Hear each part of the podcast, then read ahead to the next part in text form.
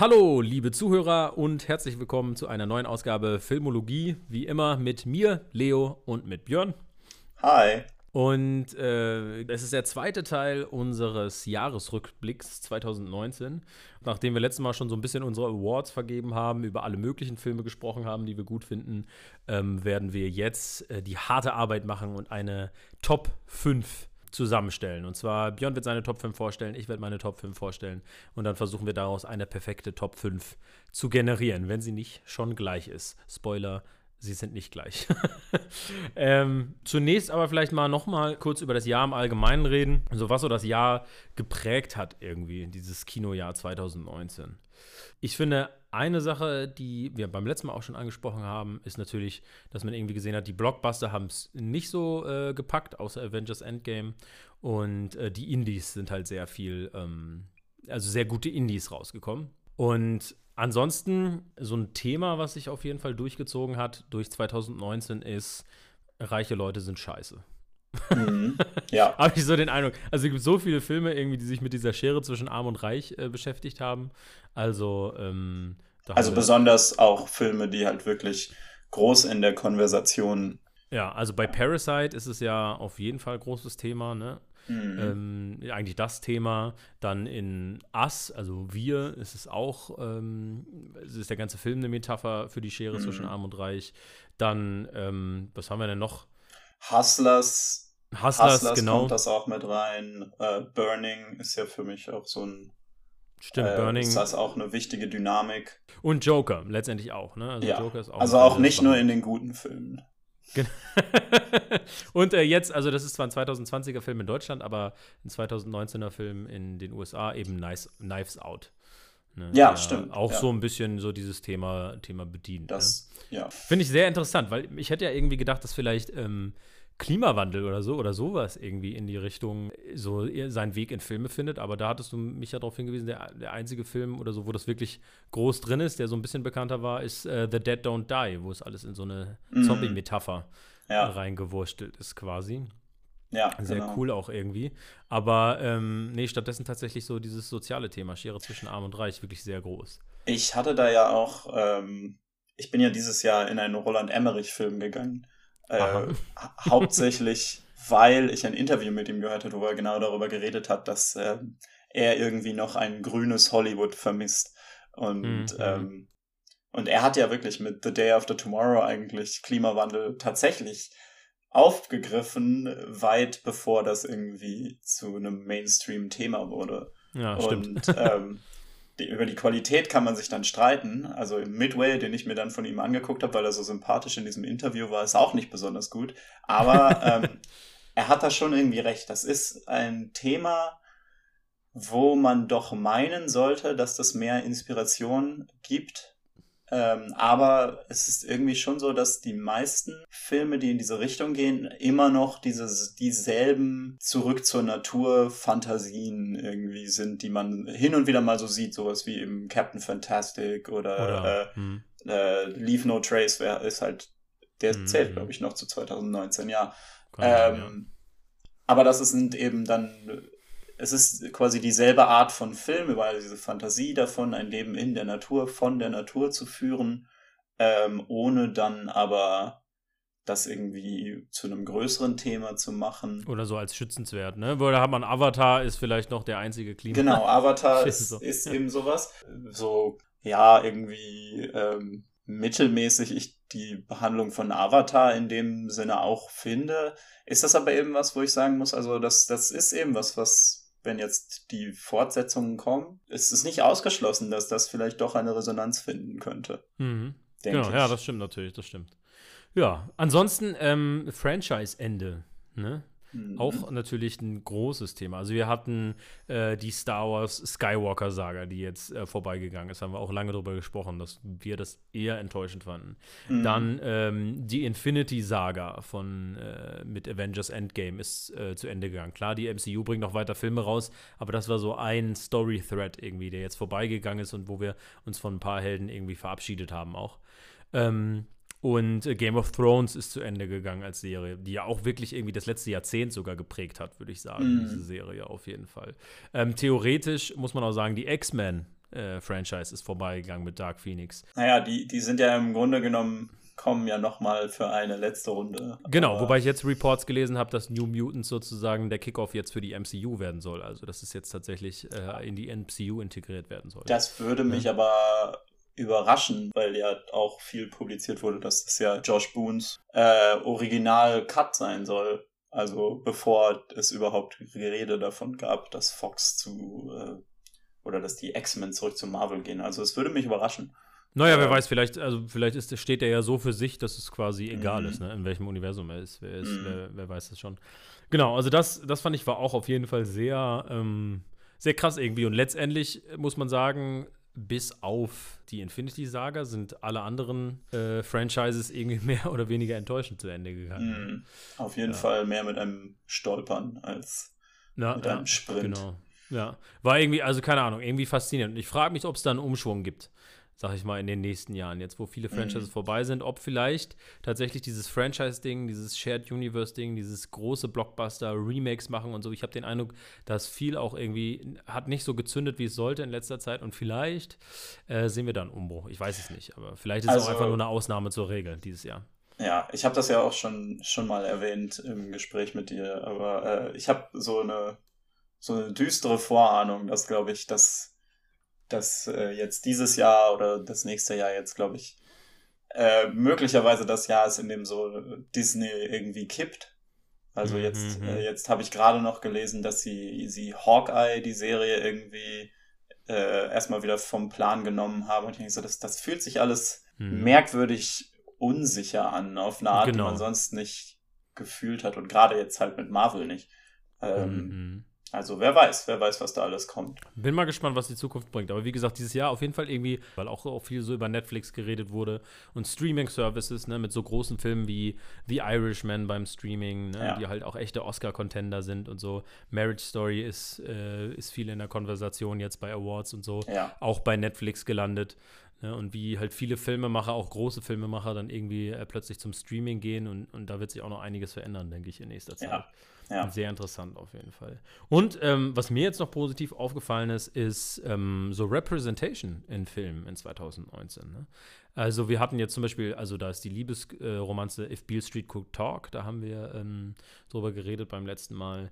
Dann Us ist ein Film mit einem ähm, African-American Cast hauptsächlich. Uh, The Farewell ist ein Film mit einem hauptsächlich chinesischen Cast. So einen Foreign-Film wie Parasite, ähm, der mhm. ganz groß ist. Viele Filme auch mit starken Frauencharakteren. The Favorite ähm, war ganz groß. Ähm, Midsommar mit einer weiblichen Hauptdarstellerin, Hustlers äh, mit einem hauptsächlich weiblichen Cast, Mary Queen of Scots, was ich ja letztes Mal schon gesagt habe, ein sehr irgendwie feministischer Film auch so. Da habe ich den Eindruck, da merkt man oder hat man letztes Jahr auf jeden Fall irgendwie so einen Umbruch gemerkt. Das finde ich sehr positiv, freut mich sehr auf jeden Fall. Was ich halt auf jeden Fall äh, denke, was, was sehr schön ist, ist, dass man jetzt ähm, auch sieht, dass halt auf einmal so fast wie aus dem Nichts irgendwie ähm, solche Stories auftauchen. Also zum, also jetzt zum mhm. Beispiel The Farewell. Da, also Lulu Wang hat ja vorher eigentlich nichts gemacht, was sie jetzt wirklich bekannt gemacht hätte und ja, so. Und irgendwie, stimmt. es fühlt sich so an, dass dieses Jahr einfach, oder dass halt jetzt in dem Vorlauf zu diesem Jahr im Kino mhm. da irgendwie ja, also so ein paar Grenzen gelockert wurden und so weiter und äh, dass man da an manchen Stellen ein bisschen mutiger geworden ist. Ja, nee, das, das finde ich auch auf jeden Fall. Und ich finde, das ist eine schöne Entwicklung und ich bin echt, ich, ich mhm. bin echt gespannt, ob sich das weiter so positiv entwickelt ja. und ich fände es richtig, richtig cool auf jeden Fall. Mhm. Ein anderes Thema, was ich noch gesehen hatte, viel in Filmen dieses Jahr ist einfach so ein Generationenkonflikt, hatte ich das Gefühl, wurde mhm. dieses Jahr sehr viel thematisiert. Also ähm, inwiefern? Booksmart ist natürlich da äh, ganz interessant, weil es eine sehr, sehr, mhm. also für eine Coming-of-Age-Komödie eigentlich eine sehr politische Ebene hat, zumindest in der Art, wie sich die Charaktere orientieren. Aber dann finde ich zum Beispiel ja. sowas wie The Lighthouse und Ad Astra sind Filme, die schon irgendwie Stimmt, ja, ja. Ähm, rein oberflächlich schon unglaublich äh, interessante Filme sind, aber auch starke so, ja, sagen wir mal, also Undercurrents äh, von eben solchen Generationenfragen haben. Und äh, auch, also der, der beste deutsche Film, den ich dieses Jahr gesehen habe, Golden Twenties, da geht es auch wirklich darum, also um die Sorgen von dieser Generation, von jungen mhm. Leuten jetzt gerade. Und ich habe das Eigentlich Gefühl, auch, das war eine sehr äh, Once Upon a Time in Hollywood hat ja auch so ein bisschen was, ne? Wo die mm. alte Generation von Hollywood-Schauspielern durch eine neue genau, ersetzt wird. Genau, so. genau, stimmt, genau. Stimmt. Ja, Brad Pitt sehr interessiert an seiner an seiner Generationality. In seinem Altern, ja. ja, genau. Ansonsten äh, ein Film, den ich auch noch kurz auf den Tisch bringen wollte und auch, glaube ich, einfach, weil viele, viele Leute den mochten und er es weder in unsere Top 5 noch in unsere Honorable Mentions geschafft hat, ist eben Joker. Ich weiß, Björn, du hast keine Lust auf Joker, aber ähm, Wieso? Ich, sagen, Hä? ich kann Todd Phillips trashen jetzt. also ja, also ich sag mal, das ist schon ein Film, der so die, äh, keine Ahnung, ich finde, das ist der Film, der so über den am meisten geredet wurde, so im letzten Jahr. Also der ja. am meisten Conversation irgendwie gesparkt hat. Das, also das kann man einfach nicht anders sagen, finde ich. Das kann man ihm nicht absprechen. Aber eben auch, also sehr viel dumme Konversation, die eigentlich unnötig gewesen wäre. Nee, aber ich muss, also, also ich, diese ganze, diese ganze Medienhysterie über, ah, dieser Film wird Gewalt auslösen und so weiter und so fort. Für einen Film, der also eigentlich das wirklich nicht wert ist, so viel Konversation darum zu machen. Ja, gut, also, ähm, keine Ahnung, ich muss halt sagen, ich habe jetzt immer mal wieder so ein paar Takes gehört, die ich wirklich interessant fand zum Joker. Also, ähm, ich äh, schreibe ja ähm, psychische Störungen im Spielfilm für die, für die studentische Zeitschrift Psychopath. Und ähm, da hat eine ähm, Redaktionskollegin über Determinismus und Joker geschrieben. Also inwieweit äh, Themen des Determinismus und des freien Willens in Joker behandelt werden, sozusagen. Mhm. Und ähm, eine andere äh, gute Freundin, die auch, auch eine Cineastin ist eigentlich, hat gesagt, sie fand Joker absolut großartig und ich habe sie dann konfrontiert mit diesem äh, Vorwurf, den wir ja auch sozusagen Joker gemacht haben, dass er eigentlich nichts Besonderes sagt, sozusagen in seiner Sozialkritik. Ne? So. Manche Leute werden halt von der Gesellschaft äh, nicht gesehen. So, das, das war es quasi. Und sie sagte, ja, stimmt schon, der sagt halt nur das eine, aber der sagt das mit so einer Emotionalität und so einer Wut, die so eine Wucht ist, die mich irgendwie berührt hat, sozusagen. Und ähm, ich glaube, ähm, ich finde es super interessant, wie viel Leute in diesen Film reinlesen ne? ähm, und wie viele verschiedene Interpretationen Leute finden.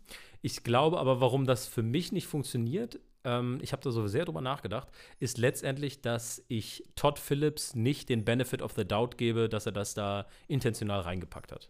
Ja, oder glaub, beziehungsweise, dass er das, dass er das wirklich ernst meint. Ne? Also ich meine, die äh, die Roger Ebert Review zu dem Ding startet ja mit, äh, also ich glaube, kein Wort, wenn er sich über seine, über die armen Leute irgendwie beklagt, weil letzten Endes der Typ ist Millionär wegen seinen, äh, wegen den Hangover-Filmen, ne, die jetzt nicht unbedingt die, also den nicesten Spirit haben oder so. Das Ding für mich war halt, als ich Joker gesehen habe, also zu der Zeit waren halt zwei Filme im Kino, die ich gedacht habe, die machen dasselbe nur hundertmal besser. Und ich glaube auch, dass ein großer Teil davon ist, warum Leute so viel mit Joker connecten, ist halt, der geht natürlich schon in so eine Richtung, ne? der deutet das schon an. Nur halt, also in Deutschland ist es ja so, dass der durchschnittliche Kinobesucher einmal im Jahr ins Kino geht. Mhm. Und ähm, ja, die ganzen Leute, die Joker geil finden, haben Parasite wahrscheinlich nicht gesehen. Also äh, ohne ja. jetzt irgendwie das als Vorwurf formulieren zu wollen unbedingt, aber, aber ich. Weiß nicht, ob man das so halt pauschalisieren halt, kann, ehrlich gesagt. Nein, nein, aber, nein also ähm, bestimmt nicht. Aber, ähm, aber ich denke halt da schon ein bisschen so, es, es geht halt mehr, als mhm. Joker gegeben hat. Und aber auf der anderen Seite positioniert sich Joker als ein Film, der alles gegeben hat der mhm. so richtig tief da reingegangen ist, wo ich halt sage, so, sorry, also irgendwie, du kannst zu der Zeit, wo der Film im Kino ist, in zwei andere Filme gehen, die mhm. mehr gegeben ja. haben, es besser gemacht haben. Also wie gesagt, also bei, bei mir läuft es, glaube ich, einfach darauf hinaus, dass es Todd Phillips ist. Ne? Also wenn ich sag mal, mhm. Christopher Nolan einen Film macht und man da alle möglichen Sachen reinliest, dann denke ich auch so, ja, vermutlich hat Christopher Nolan sich über irgendwie sowas auch Gedanken gemacht oder so. Mhm. Ähm, bei Todd Phillips auch so, wenn man ihn in Interviews sieht, wie er darüber redet, genau, und einfach auf der Basis äh, von der Art von Film, die er vorher gemacht hat, ähm, kaufe ich ihm das einfach nicht so ein bisschen ab, ne? Genau. Ja. Ähm, aber da würde ich vielleicht auch genug über Joker reden, ähm, denn wir haben ja noch einige Filme, über die wir schnacken wollen.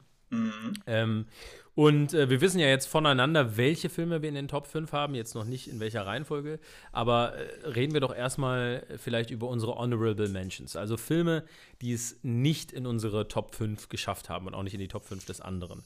Mhm. Ähm, ich würde da vielleicht anfangen mit ähm, Once Upon a Time in Hollywood. Mhm. Ja, den habe ich auch ganz oben in meiner Honorable Mentions Liste. Genau. Ähm, den fand ich, also ich habe ja schon häufiger von Leuten gehört, irgendwie, der hätte keinen Plot gehabt und ähm, ich habe auch von Leuten gehört, die ihn beim zweiten Mal gucken irgendwie schlechter fanden, weil man, weil dann die ganze Spannung irgendwie raus war und so. Und ich hatte den Eindruck, viele Leute konnten damit nichts anfangen. So, ne? Also gerade, ähm, ich glaube halt, das Problem war, wenn du halt Quentin Tarantino hat ja diese diese Art, halt so Geschichte zu nehmen und dann so einen Revenge-Twist zu machen. Ne? Er nimmt die Sklaverei und macht da so einen äh, Django-Twist. Er nimmt halt äh, die Nazi-Zeit, macht einen Glorious Bastards-Twist, bringt die da rein. Und ich glaube, dass halt so dieses alte Hollywood und die, alleine die Geschichte über die Manson-Morde vielleicht einfach nicht bekannt genug sind, dass alle Leute ähm, genau wissen, worüber er redet, weil ich glaube, dass die Nazis die Bösen sind und dass die Sklaventreiber die Bösen waren, das, das weiß, glaube ich, jeder auf diesem Planeten, der jetzt halt nicht irgendwie komplett rechts und ein Vollidiot ist. Das Aber, hatte ich ja auch irgendwie ja. gedacht, dass das vielleicht einfach, also jetzt mal spezifisch in Deutschland, gar nicht so ein Riesenthema war, aber ich glaube, das ist ähm, tatsächlich mehr was eben äh, von der Generation, in die sich der Film irgendwie hier richtet. Also hier würde ich sagen, ist Quentin Tarantino ist halt ein Regisseur für junge Leute, aber junge Leute in Deutschland haben halt nicht wirklich von äh, den Manson Family Morden irgendwie zumindest die Details. Ich glaube, man weiß halt irgendwie so mhm. Manson Family, äh, irgendwas mit Serienkiller oder sowas. Ne? Aber ähm, auf der anderen Seite in Amerika ist das ja ein viel krasserer, also sozialer Kontext für mhm. die. Ähm, genau, wobei ich auch aus von amerikanischen Podcastern gehört habe, so viel wusste ich darüber eigentlich gar nicht. Also ich mhm. wusste, es gab Manson-Morde und so, aber ich wusste mhm. nicht, ähm, wie auch immer. Also was, ja, wie das da andere, die, äh, Details das, waren. Das andere Ding ist natürlich, dass auch jetzt gerade in, in Tarantinos letzten paar Filmen ähm, in diesen, in diesen Rachefilmen ist ja immer ein Riesenthema davon. Also Quentin Tarantino ist ja ein Mann, der an die Kraft von Kino glaubt. Und mhm. äh, seine Filme, gerade die letzten jetzt, richten sich, glaube ich, sehr an Leute, die er so in dem Sinne als Gleichgesinnte sehen würde. Mhm, ne? Mhm. Ähm, das heißt, es geht halt also ich meine, in diesem Fall, es geht um Kino, es geht um altes Hollywood und so. Und das ist eben mhm. was, was also mir unglaublich Spaß macht. Also ich finde das ja. unglaublich faszinierend. Ich fand, ähm, er hat auch diese Atmosphäre so unfassbar gut eingefangen. Ja, genau. Also aber es ist halt sehr einfach zu sagen. Dich wirklich, als wenn du da warst. Ja, es ist halt sehr einfach dann aber zu sagen, ja gut, ich meine, ich, ich gehe einmal im Jahr ins Kino und das, also Hollywood, ja gut, okay, die sehen alle ganz hübsch aus, aber sonst kann ich da nicht so viel rausholen. Aber ja, ähm, ich würde dann äh, Booksmart nennen, habe ich ja vorhin schon mal kurz erwähnt. Mh, mh. Ähm, Den ich ja leider verpasst habe. Ja, das ist eine Schande. Ja, äh, sorry. Ich wollte eine OV-Vorstellung suchen, ich habe keine gefunden. Es, es war ja. Ist Olivia Wildes erster Film als Regisseurin. Ach, hat, ich wusste ja. gar nicht, dass die da Regie geführt hat. Ja, ja, ist Olivia Wilde, Mann. Mhm. Und äh, ja, also so, so richtig ein Home Run auf jeden Fall. Und also der ist einfach so, er ist erstmal super witzig, er ist unglaublich mhm. irgendwie herzlich. Du magst am Ende alle Charaktere, du hast am Ende so ein richtiges Verständnis dafür, irgendwie, wo alle diese Charaktere in ihrem Leben stehen. Du kriegst nochmal so ein richtiges auch Verständnis dafür, so, hey, als Teenager hast du halt noch nicht alles so mhm. richtig gecheckt. Und, äh, und dann denkst du irgendwie so zurück an die, all die Sachen, die du als Teenager noch nicht gecheckt hattest, wo du aber dachtest so, eigentlich habe ich das gecheckt, aber nein. Und äh, dass das überhaupt nicht schlimm ist. Und dafür ist das eigentlich wirklich, finde ich, ein unglaublich schöner Film. Mhm. Ja, cool. Ja, den muss ich auf jeden Fall auch nochmal gucken. Ich kann mir vorstellen, mhm. dass er mir auch gut gefällt. Äh, ich mag ja gute Coming-of-Age-Stories sehr gerne. Ja, ähm, ich habe auf der Liste noch ähm, Five Fingers for Marseille. Ja. Das ist dieser südafrikanische äh, Film, den wir in der letzten Folge auch äh, bester Bösewicht und beste Line gegeben haben.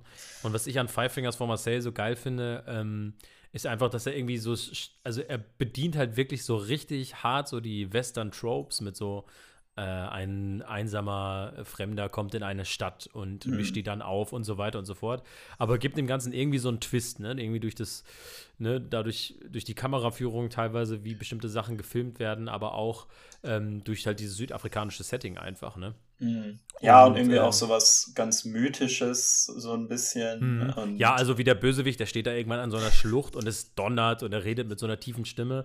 Also wirklich, der, also der lehnt sich da so voll rein in so Klischees und in so Bilder, genau. Also stimmt, mhm. mythisch trifft es ganz gut. Den fand ich absolut cool. Also jeder, der irgendwie Western-Fan ist oder so, sollte sich den angucken. Ähm, als nächstes, äh, The Irishman hat es auch nicht in meine Top 5 geschafft. Ja, der hat es also bei mir so in meine zweite Gruppe von Honorable Mentions geschafft, die, die sich so meinen Platz 10 teilen. Letzten mhm. Endes. Mhm. Genau, ich habe ihn auch auf der 11. Ähm, ich habe eine Top 15 gemacht, kann man bei Letterboxd gucken. Ähm, zwischendurch, der Film ist ja wirklich einfach übelst lang. Zwischendurch habe ich gedacht, so, was soll das Ganze? Und am Ende kam dann so die letzte halbe Stunde und ich habe gedacht, okay, I get it, ich verstehe jetzt, worum es geht. Und dann hat er einen auch echt getroffen. Also diese hm. drei Stunden sind halt auch echt lang und wir haben es ja, ja dreieinhalb, ne? ne? Jetzt dreieinhalb, ja, ja. wir haben es ja zusammen geguckt. Wir haben ja, ich weiß nicht, irgendwann haben wir noch mal, keine Ahnung, Pinkelpause gemacht und wir hatten irgendwie noch anderthalb Stunden oder so und konnten es kaum fassen. mhm. Und ähm, ja, da funktioniert halt manches von diesem De-Aging funktioniert nicht so gut, weil man halt merkt, wie die Charaktere sich bewegen. Äh, sind sie eigentlich noch alt und so. Und ich finde, da stolpert der Film halt so ein bisschen, aber ich finde ihn unglaublich gut gespielt, äh, vor allem von Pacino, muss ich sagen. Finde ich richtig gut. Ja, das ist ein Film, der von Anfang bis Ende eigentlich besser wird. Auf der einen Seite halt, weil du immer mehr merkst, wie diese, äh, also, also Bausteine, aus denen er sich am Ende aufbaut, irgendwie immer mehr so an die Orte kommen, wo sie hin sollen. Und du mhm. siehst, was der Film so aufbaut. Und je weiter du ans Ende kommst, desto älter werden die Charaktere, desto weniger die Aging brauchen sie. Das ähm, Mhm. hilft dem Film tatsächlich, weil, also das De-Aging hat mich wirklich teilweise rausgenommen. Also irgendwie mhm. De Niro, ja. wie er eine Waffe ins Wasser wirft und dann noch in Montage mehrere Male und jedes Mal sieht es so albern aus. War das so aus der Hüfte witzig. irgendwie? Ja, naja. Ja, genau. Gut, äh, weitere Honorable Mentions von deiner Seite? Äh, ich hätte dann noch The Lighthouse. Ein, mhm. also ist einfach ein Film, der, ähm, habe ich ja eben schon gesagt, einfach unglaublich unterhaltsam ist aber auf, auf eine Art Fall. und Weise, wie man es halt sehr selten sieht. Erstmal ist der Film in Schwarz-Weiß, dann ist mhm. er quasi quadratisch. Ja.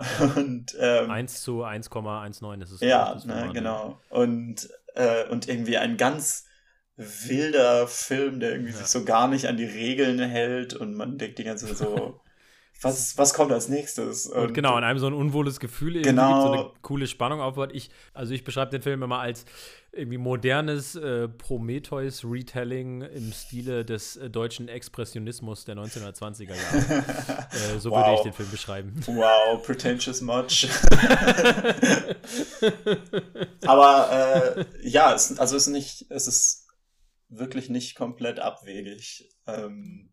Ich finde, da steckt viel drin in diesem Film. Ne? Also, Auf jeden da steckt Fall. halt einmal also, dieses Generationending drin, was du gesagt hast. Ich finde, da mhm. steckt auch irgendwie was Religiöses drin. Definitiv. Ne? Ähm, ja. Und der ist, also der ist was ganz Besonderes, finde ich. Hauptsächlich steckt da Willem Dafoe als alter Seemann drin und das ist alleine das schon großartig, worth ja. the ticket price.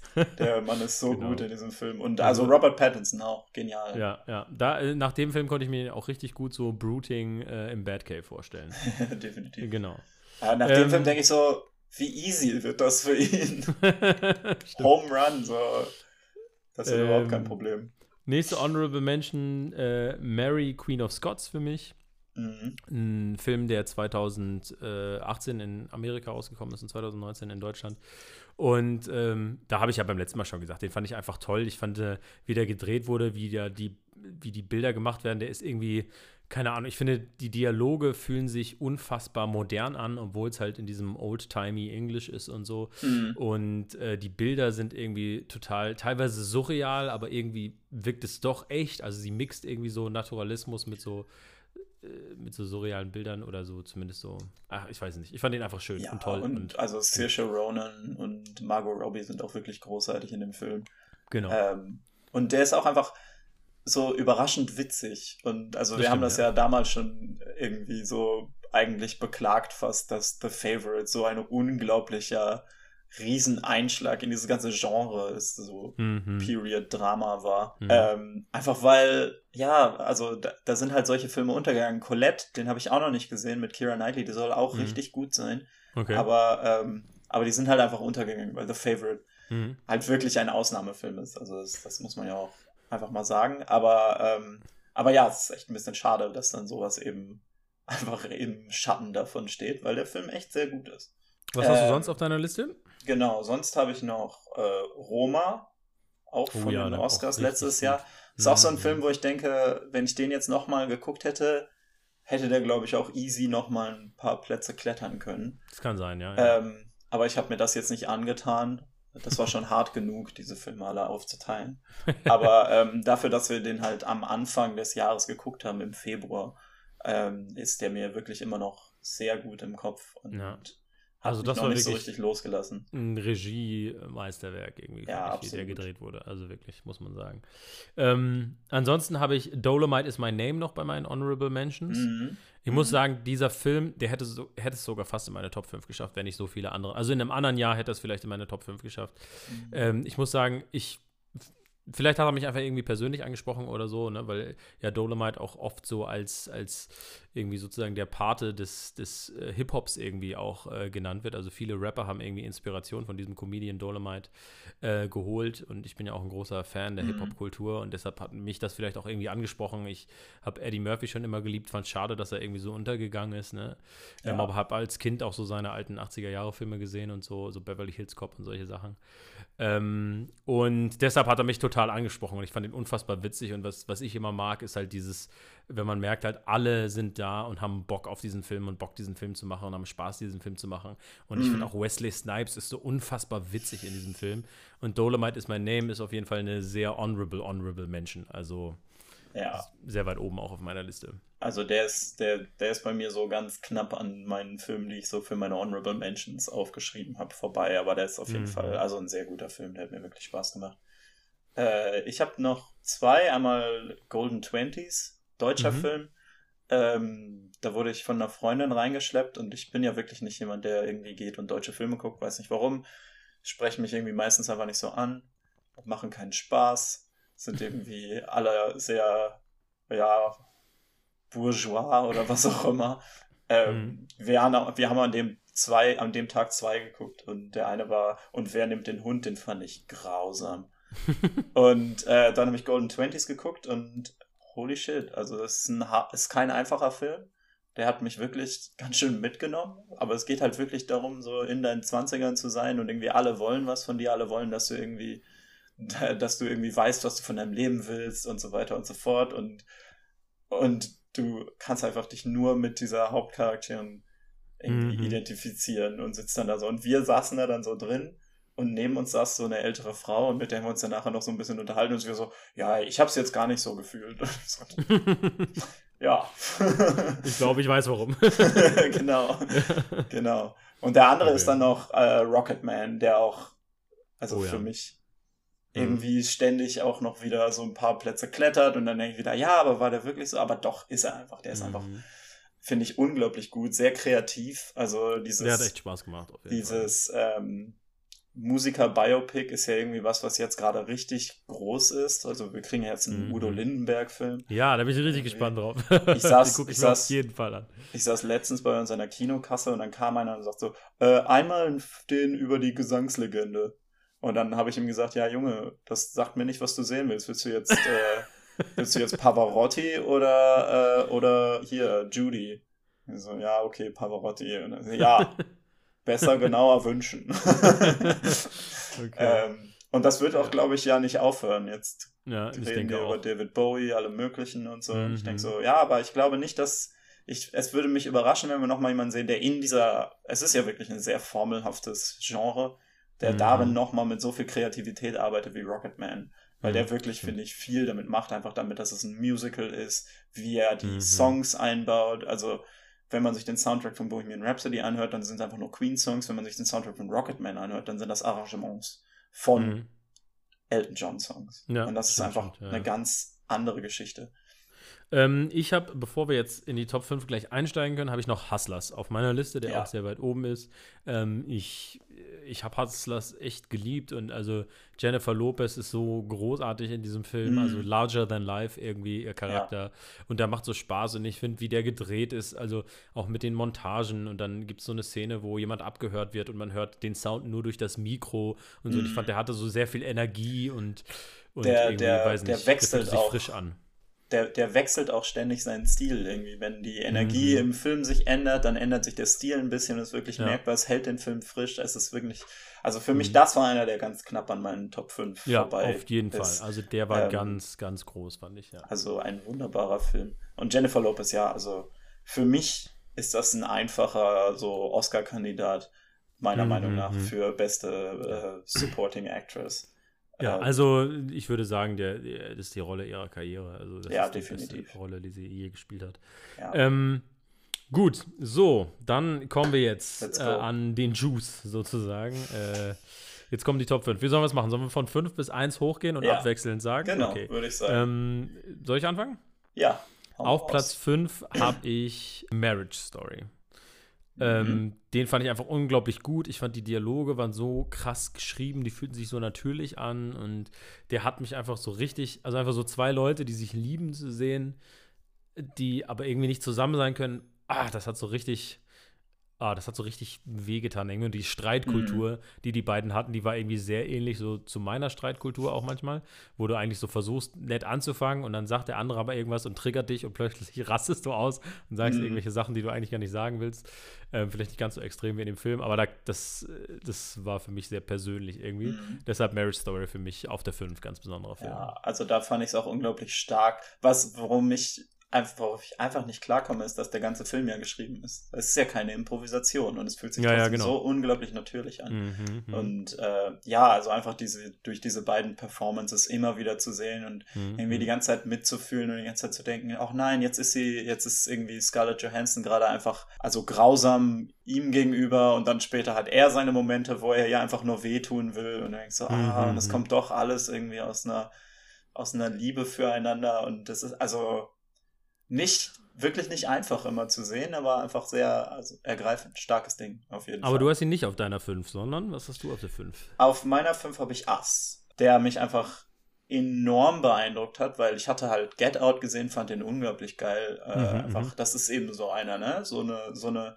so eine neue Stimme, die auf einmal so aus dem Nichts kommt, irgendwie, ne? Jeder kennt halt mhm. halt irgendwie Jordan Peele als Comedian und dann auf einmal ist er so, ja, aber was, wenn ich einfach so einen richtig krassen Horrorfilm über Rasse in Amerika mache und Rassismus in Amerika und alle sind so, what? Und dann kommt Us und ich habe nur die Trailer gesehen und habe gedacht so, oh, er baut das aus, er baut das aus und so. Und mhm. habe so gedacht, okay, jetzt geht's irgendwie dann, weil das ja dann eine, eine, äh, eine schwarze Familie mit Doppelgängern ist. Und dann habe ich gedacht, okay, mhm. irgendwie thematisiert er dann jetzt ähm, irgendwie, wie sich schwarze Familien selber sehen in Amerika oder wie ist das? Was ist das? So, das war so das, was ich erwartet hatte, weil es dann ja auch eine erfolgreiche schwarze Familie ist und äh, dann mhm. auf einmal kommen diese, die dann von irgendwie Doppelgängern bedroht werden. Und ich, so, mm, mm, mm, ich hatte dann auch irgendwie an Childish Gambino gedacht, der irgendwie so darüber rappt, wie es ist, wenn man halt aus dem Ghetto wegzieht und auf einmal nicht mehr als echt angesehen wird mhm. oder sowas. Und, äh, und dann macht dieser Film halt so einen Turn und ich merke so, oh nein, nein, nein, nein, nein. Dieser Film ist so viel größer. Irgendwie. Und, also. Genau. Also ich finde Ass auch richtig geil und äh, ich hatte ihn auch dann immer wieder, ich hatte ihn mal auf Platz 3, dann hatte ich ihn auf Platz 5, dann hatte ich ihn auf Platz 7. Also ist immer so hin und her gerutscht mhm. auf meiner Liste irgendwie, weil es auch so lange her ist, dass ich den gesehen habe. Aber mhm, ich weiß genau. noch, ich war völlig in Awe quasi, den zu sehen. Und ja. als ich rausgegangen bin, hatte ich noch nicht so ganz, hat es bei mir noch nicht ganz so Klick gemacht. Ähm, was der Film jetzt genau sagen wollte. Und dann hat mich so ein älterer Herr, der genauso wie ich auch alleine in dem Film war, mhm. und der guckte mich dann an und sagt: Entschuldigen Sie, haben Sie diesen Film verstanden, worum es da geht und was der mir sagen will? Und ich so: Naja, also ich glaube, es ging und plötzlich, also plötzlich kam die Lösung so aus mir raus quasi. Ne? Ja. Und es sprudelte so aus mir raus und alle möglichen Szenen habe ich gesagt, ja, und dazu passt auch diese Szene und dazu passt auch diese Szene.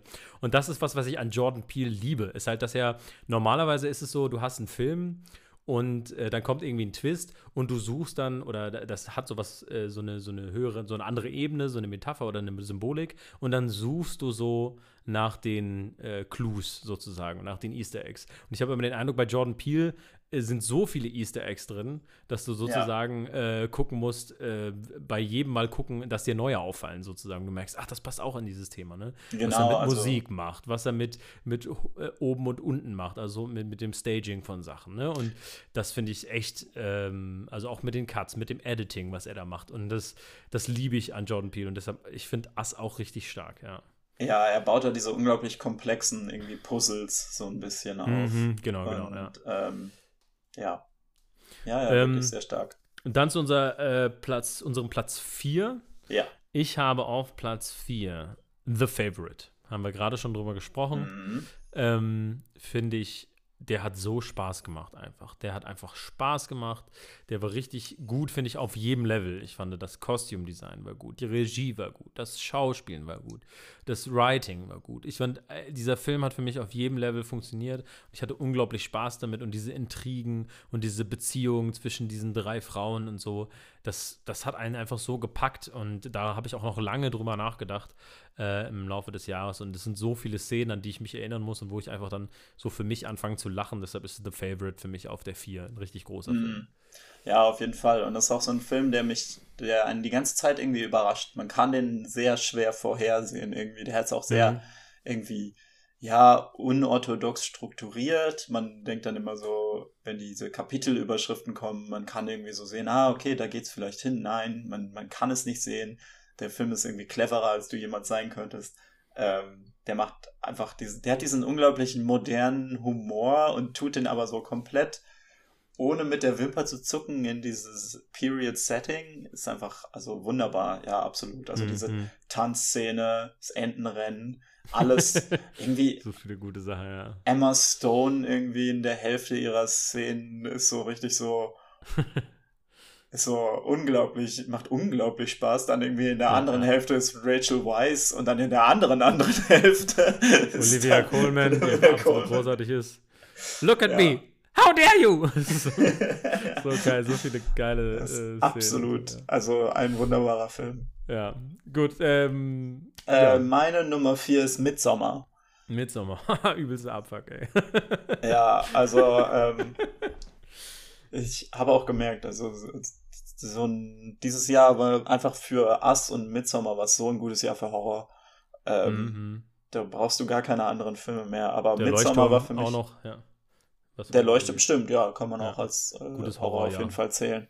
Ähm, Midsommar war für mich so ein Film, der auch ähm, erstmal dich irgendwie so, so ganz, also unsicher hält und du weißt nicht so richtig, was, was passiert hier gerade, worum geht's und so. Und den habe ich halt wirklich auch dann äh, noch ein zweites Mal gesehen, habe dann gemerkt, ne, also da, da steckt auch mehr dahinter. Es geht viel irgendwie um Empathie und es fühlt sich an mhm. wie so ein mhm.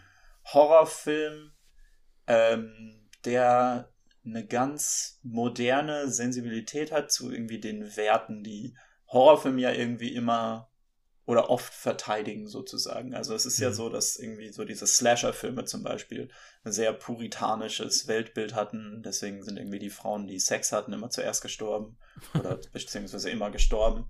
ähm, und äh, Midsommar fühlt sich so an, als würde es was Ähnliches machen, aber mit ganz anderen Werten. So, mhm. es ist halt so, wenn du Empathie zeigst, dann kannst du hier lebend rauskommen. Und wenn nicht, dann äh, ja. können andere Sachen ja, passieren. Ich glaube, also ich fand Midsommar auch, das ist so ein Film, der, ich habe so ein bisschen von der Energie, also ich fand, der hatte so eine ähnliche Energie wie Mother fand ich. Wo du so mhm. nicht so mhm. genau weißt, woran du bist und dann eskaliert es irgendwie auf eine Art und Weise, die du auf keinen Fall erwartet hättest. Ja. So. Äh, Mother übrigens ähm, auch eigentlich so ein Film, der so ein bisschen eine Environmental Message hat, fällt mir gerade auf. Stimmt, aber ja, ja, doch, definitiv. Aber naja, auf jeden Fall äh, Midsommar. Äh, ich glaube für mich, warum ich Midsommar nicht in meine Top 5 gepackt habe, ist, weil der ähm, das Publikum äh, wirklich gefangen hält. Ne? Das kann man jetzt mögen, aber zum Beispiel, also der, der der bereitet dich auf gewisse Szenen vor. Ne? Man merkt ja immer so, jetzt kommt die Musik und jetzt baut sich was auf und dann weißt du, okay, ich müsste jetzt weggucken, wenn ich es nicht sehen wollen würde. Ne? Mhm. Ich bin eigentlich nicht sensibel, was das angeht und habe da nicht so ein Problem mit, aber wenn ich jetzt mal so an die größere Audience denke, ne? ich habe eine Freundin, die da eher schreckhaft ist zum Beispiel, mhm. deswegen äh, denke ich da immer viel dran so. Ähm, und ich finde, Midsommar hat dann so der schockt dich dann auch plötzlich in so Momenten, wo du eigentlich gerade wieder runtergekommen bist. Ne? Ja, also da stirbt zum Beispiel jemand und da kannst du halt weggucken, weil du es antizipieren kannst und dann reden die Charaktere noch so ein bisschen darüber und du äh, wirst gerade wieder so ein bisschen ruhiger und plötzlich ein Shot auf so das zerstörte Gesicht von dieser Person.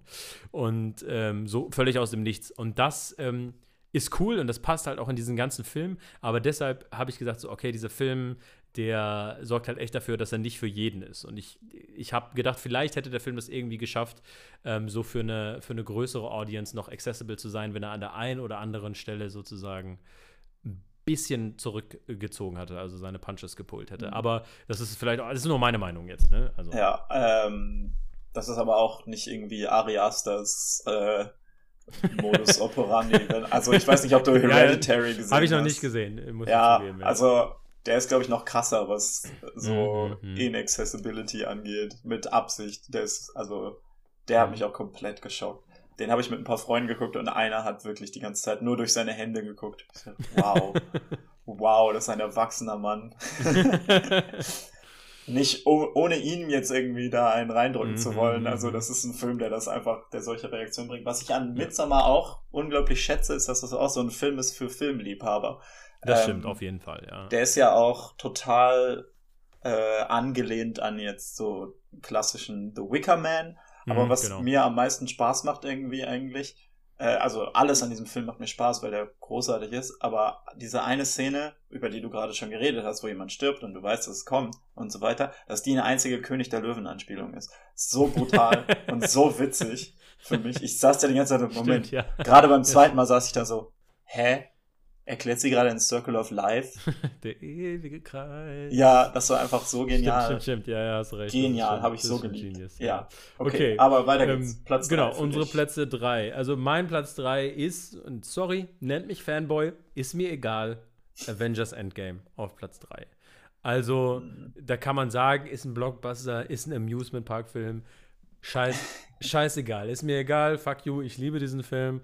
Es ist einfach diese, diese Saga zu Ende zu bringen. Er, er findet die perfekte Balance zwischen Fanservice und äh, die, die Story weitertreiben. Es hat mir einen der schönsten Momente vielleicht in meinem Leben gegeben, nämlich zu sehen, wie Steve Rogers äh, Mjolnir schwingt. Ja? Also dieser Moment, den, äh, das ist einer der Highlights meines, meines, nicht meines cineastischen, sondern meines persönlichen Lebens. Und, und ähm, einfach. Okay, Chris Hewitt. und es hat einfach, äh, es hat einfach für mich äh, einfach funktioniert, dieses Ende. Mm. Es war einfach großartig. Also der Grund, warum der für mich in meinen Honorable Mentions eigentlich oder in den, in den Plätzen 5 bis oder 6 bis 10 irgendwo hängt, ist für mich, also ja, dieser Film ist genial, ich liebe den auch, der ist ja so ein bisschen so eine Ehrenrunde und mhm. ähm, schafft es wirklich wunderbar, alles, was das MCU bis dahin gut gemacht hat, irgendwie in einen Film zu bringen.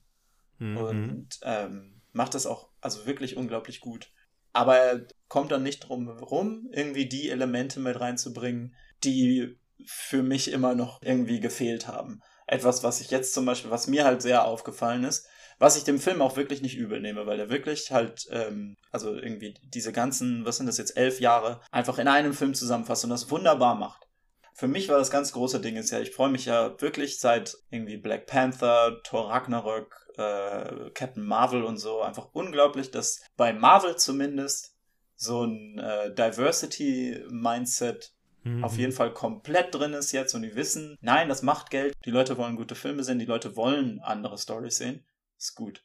Nur ist es halt so, dass das halt irgendwie, was sind das jetzt, zwei Jahre von den elf Jahren sind. Und du dann leider dann dabei hängen bleibst, dass eben der Rest ziemliches Sausage-Fest ist, dass, ähm, dass irgendwie der eine Hauptcharakter, äh, der eine weibliche Hauptcharakter Black Widow sich in der Mitte vom Film opfert und dann ab dem Punkt eigentlich es nur noch um die Männer geht. Es gibt dann diesen einen Moment, diesen A-Force-Moment, wo die ganzen Frauen sich einmal zusammentun, der sich halt wirklich sehr gezwungen anfühlt. Ja, da, da, da stimme ich dir auch zu. Wobei ich sagen muss, ne, also ne, klar, ich sehe das äh, Representation-Problem, ich sehe auch, dass es jetzt mhm. besser gemacht wird, aber ich denke mir, es geht ja letztendlich um die Original Avengers. Und die Original ja, Avengers also, kommen halt nun mal ne, aus dem Jahr 2012, wo halt ähm, da einfach weniger Representation auch war. Mhm. Und ich finde, wenn man deren Geschichte zu Ende bringt, die ja auch sozusagen mit dem Ziel, ne, das äh, weiterzugeben an eine neue Generation. Ne? Der gibt ja auch den Mantel von Captain America an einen Afroamerikaner weiter, ja. zum Beispiel. Ne? Und ich finde, also das finde ich auch alles. Ja. Das, das finde ich auch gut. Aber deswegen denke ich also, ich glaube, ähm, sagen wir mal, gibt ihm mal noch mal fünf Jahre, dann sieht das nochmal ganz anders aus und auch von einem ganz anderen Level, was das angeht. Und also es ist auch nichts, was ich jetzt wirklich Endgame so komplett vorwerfen möchte. Es ist aber was, wo ich so denke, naja, das ist halt das, was, was mich davon abhält, irgendwie zu sagen, so, ja, das ist ein Top 5 für ich mich. fand, also ich hatte so viele ja. Momente, die mein, die mein Herz einfach höher schlagen lassen, die meinen inneren Achtjährigen aktiviert haben. Mhm. Und dafür, dafür liebe ich diesen Film einfach. Also ich, ich habe auch lange überlegt, ob ich ihn in die Top 5 hole oder nicht, aber ich fand's, ich fand's super geil. Ja. Welchen, welchen hast du auf der 3? Burning. Ah, ähm, mm. Absolut. Also wunderbarer Thriller. Das ist ja auch so einer von diesen, diese kleineren Filme, diese Thriller, diese, diese David Fincher Drama-Thriller oder so, von denen man nicht mehr so viele kriegt. Und dieser ist halt einfach so wunderbar. Einfach eine Spannung da drin. Also es fühlt sich wirklich an wie, also David Fincher und Alfred Hitchcock zusammen machen einen Film. Nur dann eben halt nochmal auf eine ganz irgendwie genuine Art koreanisch. Ein, also wirklich faszinierend, Steven Yeun und so, und der, der ganze Cast ist großartig. Und irgendwie, es ist auch so ein, ich weiß nicht, was ich heute, was ich dieses Jahr mit, mit äh, unangenehmen Filmen hatte, aber ja. Ähm, ich merke das schon.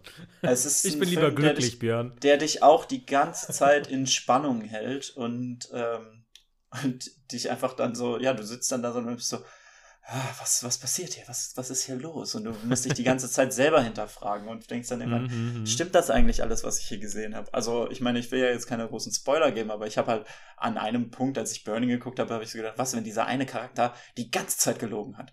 So, was, wenn das alles fake ist, aber wie würde das ja, funktionieren? Ja. Aber vielleicht ist es ja so. Und so. Ja, der, war, der war schon echt gut konstruiert, muss man sagen. Also das, ist, das ist schon äh, ziemlich gut. Ich, also, ich, also ich weiß, mich hat er einfach nicht so komplett umgehauen. Ich kann nicht mal sagen, warum.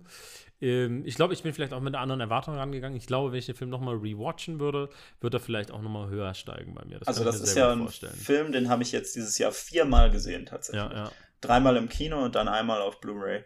Mhm. Und ähm, mit jedem Mal wird er für mich besser. Mit ja, jedem Mal fühle ich so, ich fühle die Charaktere mehr, ich irgendwie, ich sehe mehr, ich hinterfrage mich wieder mehr, ich äh, bewerte irgendwie andere äh, Elemente ganz neu und so. Und ja, dann muss ich den vielleicht nochmal gucken. Also definitiv. Vielleicht, vielleicht ändert sich da nochmal was. Platz 2. Platz 2 würde ich sagen, äh, bei mir ist es Ad Astra. Ad Astra. Ad Astra ja. finde ich, also ich bin ja sowieso ein Sucker für Sci-Fi, ne? Also ich liebe Science-Fiction-Filme einfach. Das ist, ich glaube, wenn ich mich entscheiden müsste, dass ich nur noch ein bestimmtes Filmgenre gucken darf, dann wäre es, glaube ich, Science-Fiction. Äh, ich liebe das einfach. Also, weil da, ich finde, da kommen so tolle Ideen bei und, und die sind auch trotzdem so unterschiedlich in ihrer Art. Und Ad Astra war zum Beispiel so ein Film, der hat sowas, äh, auch sowas, ich, ich benutze das Wort in letzter Zeit irgendwie häufiger, aber der hat das sowas Meditatives irgendwie so. Der, mhm. der bleibt so auch in so einer, der ist zwar von der Stimmung her so sehr low-key, eher so, ja, nicht traurig irgendwie, aber so bedrückt irgendwie. Und trotzdem irgendwie regt er einen zum Nachdenken an und man verfolgt diesen Charakter und die Bilder sind aber auch unfassbar schön, also so viele Frames, die ich mir gerne eingerahmt hätte. Dann hast du da irgendwie im ersten Drittel noch diese Verfolgungsjagd auf dem Mond, die so super spannend ist, weil wenn du da halt irgendwie deine Karre explodiert, dann fliegst du halt nicht auf die Fresse, sondern halt in Out mhm. of Space und, und bleibst da halt sozusagen. Ne? Und, Affen, äh, der, ja, also genau, also weiß nicht, und ich fand den auch nicht so predictable und irgendwie fand ich die Themes, das passte auch alles, ist alles so ineinander geflossen und so. Brad Pitt mit einer großartigen Performance, irgendwie dieser Film, der hat mich so hypnotisiert einfach. Ich fand den, ja. irgendwie kam ich da raus und der hat so mein, ging so durch meinen ganzen Körper, dieser Film. Ich weiß gar nicht, wie ich es beschreiben soll, keine Ahnung. ist, bei dem Film kam ich auch raus und habe gedacht, ja, der wird ja garantiert in meiner Top 5 sein. Und ich bin tatsächlich immer wieder überrascht, wenn ich so meine Liste sehe und denke so, Ad Astra ist dann doch irgendwie nicht drin, weil da so viel Zeug mhm. ist, was ich mhm. einfach irgendwie noch mehr geliebt habe. Aber ja, ja, also dieses Jahr ist wirklich meine, meine, meine ganze Liste ist so nah beieinander. Also mhm. ich könnte die alle auf vier Plätze verteilen, so ungefähr. Ja, also bei mir ist es auch so, dass ich äh, die 1 bis 7 in meiner Liste immer wieder hin und her geschoben habe mhm. und hin und her. Also es war echt schwierig. Also. Genau, also und Ad Astra ist für mich ein Film, äh, der mich sehr an, also wirklich so ein ähm, klassisches so, so ein Apocalypse Now erinnert hat, wirklich. Mhm, mhm, so ein Film, wo dieser eine Mann loszieht und irgendwie auf diese Reise geht. Also ist ja wirklich vom, vom, vom Setup mhm. fühlt es sich auch sehr Apocalypse Now an, aber er, er mhm. finde ich, zieht das halt auch einfach durch und aber eben auch wieder mit einer sehr modernen Sensibilität, was ich so richtig genossen habe an diesem Film. Also ich mochte es mhm. unglaublich gerne, dass du diesen diesen richtigen, eigentlich ja einen richtigen Macho-Helden, Brad Pitt ist dafür mhm. auch perfekt gecastet und so diesen Typen, dessen Puls nie über was ist 80 geht und mhm. der dann aber sich die ganze Zeit irgendwie fremd in dieser Welt so ein bisschen anfühlt, weil du merkst, mhm. alles um ihn herum folgt ganz anderen irgendwie kulturellen Normen mittlerweile. Es fühlt sich mhm. so an, mhm. also er, er, er spricht ja immer diese Logs als irgendwie psychische Evaluation oder so. Mhm. Und, ähm, und ich denke so, man merkt so, für ihn ist das irgendwie total fremd. Er wird dann irgendwann sehr, ihm fühlt das sich irgendwann falsch an, aber das Ding ist halt so, nee, das ist ja äh, ein Aspekt von Maskulinität, an dem viel mhm. gearbeitet wird im Moment, dass man mit seinen Emotionen mehr offener ja, sein ja. sollte und so. Und dieser Film ist da halt eben, der sagt das dann halt so, ja, das ist halt dieser Charakter, der jetzt damit leben muss, dass es jetzt andere Werte gibt, denen man folgen mhm. so, kann und, äh, und er muss sich da ein bisschen orientieren. Er folgt halt, er versucht halt seinen Vater zu finden, weil der ihm halt diese Werte vermittelt hat, denen er folgt. Ne? Ja, ja. Und die Diversität in diesem Film ist, finde ich, auch ganz faszinierend, weil sie nicht in your face ist, so, mhm. es ist nicht so, so, ah ja, es gibt hier zwei Person of Color äh, Nebenrollen, die richtig viel zu tun haben und richtig gut sind, sondern es ist einfach, der ganze Film spielt sich auf einem sehr diversen, auf einer sehr diversen mhm. Bühne ab. Und Brad Pitt hebt sich eigentlich dadurch hervor, dass er so offensichtlich einer anderen Generation angehört. Mhm. Das fand ich unglaublich faszinierend bei diesem Film. Und ja, deswegen ist er nicht in meinen Top 5. hm. Was ist denn auf deiner 2? auf meiner 2 ist Parasite. Parasite, okay. Ein, mhm. also, ah, siehst du, und das ist der Grund, warum Ad Astra nicht da drin ist. Ich liebe Parasite so sehr. Ich habe Parasite nur einmal gesehen und ich denke immer mhm. wieder an Parasite im Moment. Mhm. So, es ist dieser Film, also äh, ist ja auch ein, ein koreanischer Film. Ich habe ja jetzt schon ja. oft da über den geredet, aber ich sage es jetzt ja nochmal. Korea-Podcast genau. gemacht, ja. Ich, ich fasse es jetzt noch einmal kurz zusammen. Es geht um eine Familie, eine arme Familie, die sich mit die sich Stück für Stück in das Leben einer reichen Familie so einbaut. Wie, wie ein Parasit. Wie ein Parasit. Und ähm, es ist diese unglaublich witzige Satire, also wenn wir darüber reden, Arm und Reich Konflikt in, in Film dieses Jahr, Parasite ist einfach die perfekte äh, also Destillation davon. Mhm. Dieser Film hat so viel unglaublich clevere Dinge zu sagen über Arm und Reich und wie die Armen die Reichen sehen und wie die Reichen die Armen sehen und irgendwie mhm. nimmt da ganz interessante Perspektiven ein, ist da sehr offen, ist dabei unglaublich witzig unglaublich emotional, wenn er es mal, wenn er es sein will, oder eigentlich auch die ganze Zeit. Ähm, mhm. Filmisch einfach absolute Perfektion. Also mhm. da, ich bin da rausgekommen und habe so gedacht, wow. Also ein, ein, mhm. ein Kollege, mit dem ich den gesehen habe, der ist in der Mitte einmal auf die Toilette gegangen oh und er hat einfach die beste Szene des Jahres verpasst. und ja. es ist, ich habe die ganze Zeit so gedacht, ah, Daniel hat das jetzt nicht gesehen.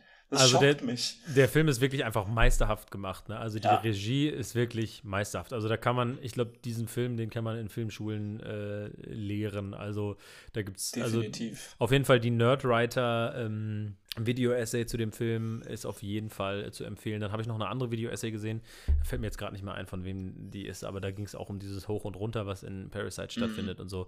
Also der ist wirklich einfach sehr, sehr gut gemacht, unfassbar spannend. Also du, du bist einfach die ganze Zeit on edge irgendwie, die Charaktere sympathisch, irgendwie kannst du jeden so ein bisschen nachvollziehen, aber für diese Familie gerade fühlst du halt auch irgendwie mit so und gleichzeitig verurteilst du sie aber auch irgendwie und irgendwie doch nicht und der löst irgendwie so ganz viel in einem aus. Ne? Und der ist tatsächlich nicht auf meiner Top 5 Liste. Ja. Ähm, ich glaube, ja, Shame on Me auf jeden Fall. Und das, das war nämlich der Film, wo ähm, ich habe auf Instagram meine Top 10 so nach und nach äh, gepostet. Ähm, und als ich Parasite auf Platz 6 gepostet habe, ähm, haben ganz viele Leute geschrieben, was, auf Platz 6, bei mir ist der die 1 und dann andere so, ah, der ist auf jeden Fall in meinen Top 3. Und ähm, ich habe ja schon gesagt, es war unglaublich schwierig. Ich glaube, worauf es einfach hinauslief bei mir, ist, dass alle anderen Filme in der Top 5 einfach bei mir persönlich, für mich persönlich irgendwie mehr Bedeutung hatten und in mir mehr ausgelöst haben, so emotional. Mhm. Und ich da irgendwie für mein Leben irgendwie mehr relaten konnte. Ähm, also Marriage Story halt einfach, wo ich mich teilweise in den Charakteren wiedergefunden habe. Gut, The Favorite jetzt ähm, habe ich mich jetzt nicht so drin wiedergefunden, aber der hat einfach unglaublich Spaß gemacht. Dann Avengers, einfach die MCU ist sowas, was mir so am Herzen liegt und was ich so liebe und ich bin ein großer Comic-Fan. Ad Astra habe ich ja auch schon gesagt, dass ich irgendwie diesen Film so richtig äh, gespürt habe.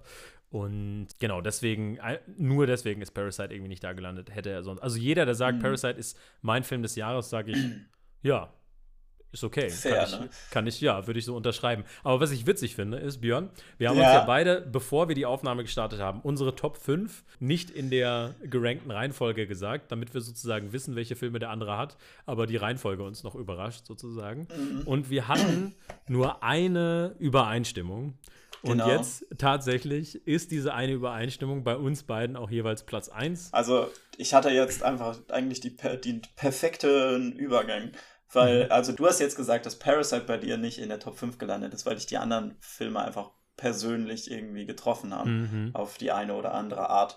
Und bei mir war Parasite einfach von dem Moment an, wo ich den Film gesehen habe, war der Platz 1. Mhm. Und da hat nichts dran gerüttelt. Der hat sich so sicher da angefühlt. Ja, ja. Ähm, und dann kam der Film, der mich dieses Jahr am persönlichsten getroffen hat. Und äh, ja, und der ist jetzt für uns beide Platz 1. Und es ist genau. äh, The Farewell. Genau. Ein Meisterwerk. Also unfassbar starker Film. Im, also ich habe den auch sehr spät gesehen. Ich habe den, glaube ich, also dieses Jahr habe ich ihn gesehen, irgendwie im, im Januar, früh im Januar. Ähm, und äh, ich finde auch interessant, dass der irgendwie dich persönlich angesprochen hat. Mich hat er auch persönlich angesprochen, aber uns beide, glaube ich, aus unterschiedlichen Gründen auch irgendwie, mhm. ne? Weil für mich war halt auch dieses eine Familie im Ausland haben und dann dahin zu fahren und irgendwie so kulturelle Unterschiede zu haben und manche Orte irgendwie wiederzuerkennen die dann aber für die Familie schon gar nicht mehr relevant sind. Also wo sie halt so zum Beispiel da an diesem Haus, ja. an dem alten Haus vom Opa irgendwie vorbeifährt und dann so, ach ja, das gibt's gar nicht mehr, bla bla bla. Und für sie hatte das aber irgendwie so eine Bedeutung. Und ich kann das halt auch, ne, mit meiner Familie in Brasilien, die ich sehr selten besuche, irgendwie, dass ich da auch immer dieses, diese Vertrautheit zusammen mit diesem Disconnect, ne, was so eine unglaubliche Ambivalenz ist, das halt auch immer spüre und das hat mich sehr mhm. angesprochen, ne, und auch weil ich, weil meine Oma ist da auch mittlerweile verstorben und da gab es halt auch so einen Moment, wo wir, wo ich dann gefahren bin und gedacht habe, so, boah, ist das jetzt das letzte Mal, dass ich meine Oma gesehen habe und mit diesem Gefühl mhm. macht der Film ja auch ganz viel. Ähm, genau, und deshalb hat er mich persönlich einfach, also ich muss echt sagen, ich saß im Kino und es gab so eine Szene, es gab so zwei Szenen, wo ich wirklich einfach angefangen habe zu flennen. Und zwar nicht so, ich sitze im Kino und mir läuft so eine Träne die Wange runter, sondern mhm. richtig, dass ich mir so die Hand vorm Mund halten musste, dass, dass die anderen das nicht hören. und, ich, und, ich, weiß nicht, ob, also ich kann nicht sagen, dass diese Reaktion bei jedem kommen wird, irgendwie so, aber für mich persönlich kam diese Reaktion ja. einfach. Und es also, war unfassbar. Das war aber krass. bei mir das war bei mir genauso. Also ich saß ja wirklich drin, ich habe mich die ganze Zeit gewundert, dass die anderen alle so viel lachen in diesem Film. Und es ist auch ein witziger Film. Es ist wirklich Unfassbar ein witziger witzig, Film. Ja. Und Aquafina ist einfach perfekt in diesem Film. Aber ich saß da wirklich irgendwann so und hab nur noch, hatte nur noch Tränen in den Augen. Und ähm, also meine, äh, meine Oma ist ja letztes Jahr gestorben. Mhm. Und es war halt ein, ein unglaublich irgendwie komplexer Prozess, das irgendwie, also die Trauer mhm. dafür, weil halt, also ich werde da jetzt nicht ins Detail gehen, aber ähm, das ja. jetzt nicht so eine super einfache Beziehung war unbedingt. Ja, ja. Aber, ähm, aber dann das zu sehen und also die, die, die Komplexität in The Farewell kommt aus ganz anderen Richtungen. Also, ne, du hast das schon auch sehr schön gesagt, eben dieses eine Familie haben, aber man, man lebt nicht mit denen zusammen oder auch nicht mal irgendwie in der Nähe. Ähm, mhm. oder in derselben Kultur halt, ne? Auch. Oder in derselben Kultur, genau. Ähm, aber ja, das war für mich einfach, ähm, das war für mich einfach schon unglaublich hart, weil ich halt also wirklich dann auch gemerkt habe, so, wow, das kommt alles nochmal wieder und es ist alles irgendwie nochmal mhm, mhm. so da. Und das andere ist halt auch, dass ja eben, also ein, ein äh, Subplot eben ist, eben dieses, was ich vorhin schon über äh, Golden Twenties gesagt habe, dieses so, du stehst so in deinem Leben und du hast das Gefühl, du solltest wissen, wo es jetzt hingeht, aber du mhm. weißt es noch nicht so richtig. Und dann musst du das deiner Familie sagen. Das hat ja, mich ja. dieses Jahr auch auf jeden Fall sehr persönlich betroffen. Ja, Irgendwie. Ähm, und ich habe die ganze Zeit so gedacht, ah, fuck, das ist so ein Und ich glaube, dass der Film halt auch auf so einem persönlichen Level auch einfach funktioniert, weil äh, die Regisseurin halt ja auch ähm, das irgendwie auch autobiografisch ähm, gemacht hat, diesen Film. Ne? Und mhm. äh, sie hat ja auch zum Beispiel eine Szene, da sind sie am Grab von dem Großvater vom Hauptcharakter. Mhm. Das haben sie am Grab vom Großvater der Regisseurin gedreht. Ne? Ja, also ähm, das Lulu ist also, Wang, wirklich. Also was ja. für ein, was für ein, ich glaube, ich weiß nicht, ob das ihr erster Feature-Film ist. Ich glaube, es ist ihr zweiter. Ja. Wenn ich das richtig gesehen habe. Aber also was für ein Film. Und, ja. Ähm, also jetzt zum Beispiel auch die, äh, haben wir auch, glaube ich, beim letzten Mal darüber geredet, dass wir darüber geredet haben, was uns für Szenen irgendwie dieses Jahr im Kopf geblieben sind. Und äh, mhm. äh, die Szene, wo sie am Ende der, der Großmutter Tschüss sagen und wieder nach Amerika fliegen. Also die, die wird mir auch nicht schnell ja. aus dem Kopf gehen, weil das eben Auf auch, das Fall. ist genau die Art von, man fährt im Auto weg und winkt noch aus dem Auto und irgendwie, ja, ja. das, also ja, also ja. man merkt schon, wir beide werden auch mega emotional einfach über den Film zu reden. Richtig krass. Also, aber ich finde es ich find's richtig schön, dass wir beide jetzt dieselbe Top 1 haben. Das macht es schon mal ein bisschen einfacher, weil jetzt kommt ja eigentlich der Prozess. Wir haben jetzt schon sehr viel geredet.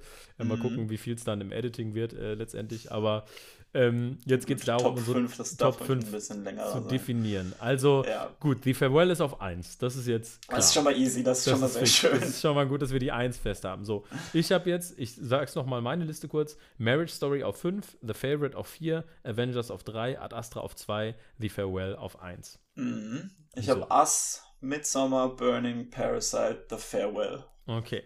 Also. Gut. Ich habe also Ass, ein, Ass habe ich schon mal kein Problem, den können wir gerne rauskicken. Achso, da das hätte ich sogar gesagt, da hätte ich kein Problem mit den reinzunehmen. Ach so, ja. Nein, also, also das wäre für mich einer, wo ich jetzt, wo ich jetzt nicht ja. sauer wäre, wenn der noch ja. einen Okay, okay. Ähm, ähm, ich würde sagen, so wie du über Ad Astra gesprochen hast, würde ich sagen, dass wir Ad Astra ich, reinnehmen, oder? Kann ich reinnehmen, ja. Okay, ja, doch, ich würde auch Fall. sagen, dass ich, ähm, ich habe ja gerade schon gesagt, so kognitiv weiß ich, dass Parasite ein unfassbar guter Film ist, aber wie gesagt, da war einfach so eine äh, emotionale Verbindung bei den anderen Filmen.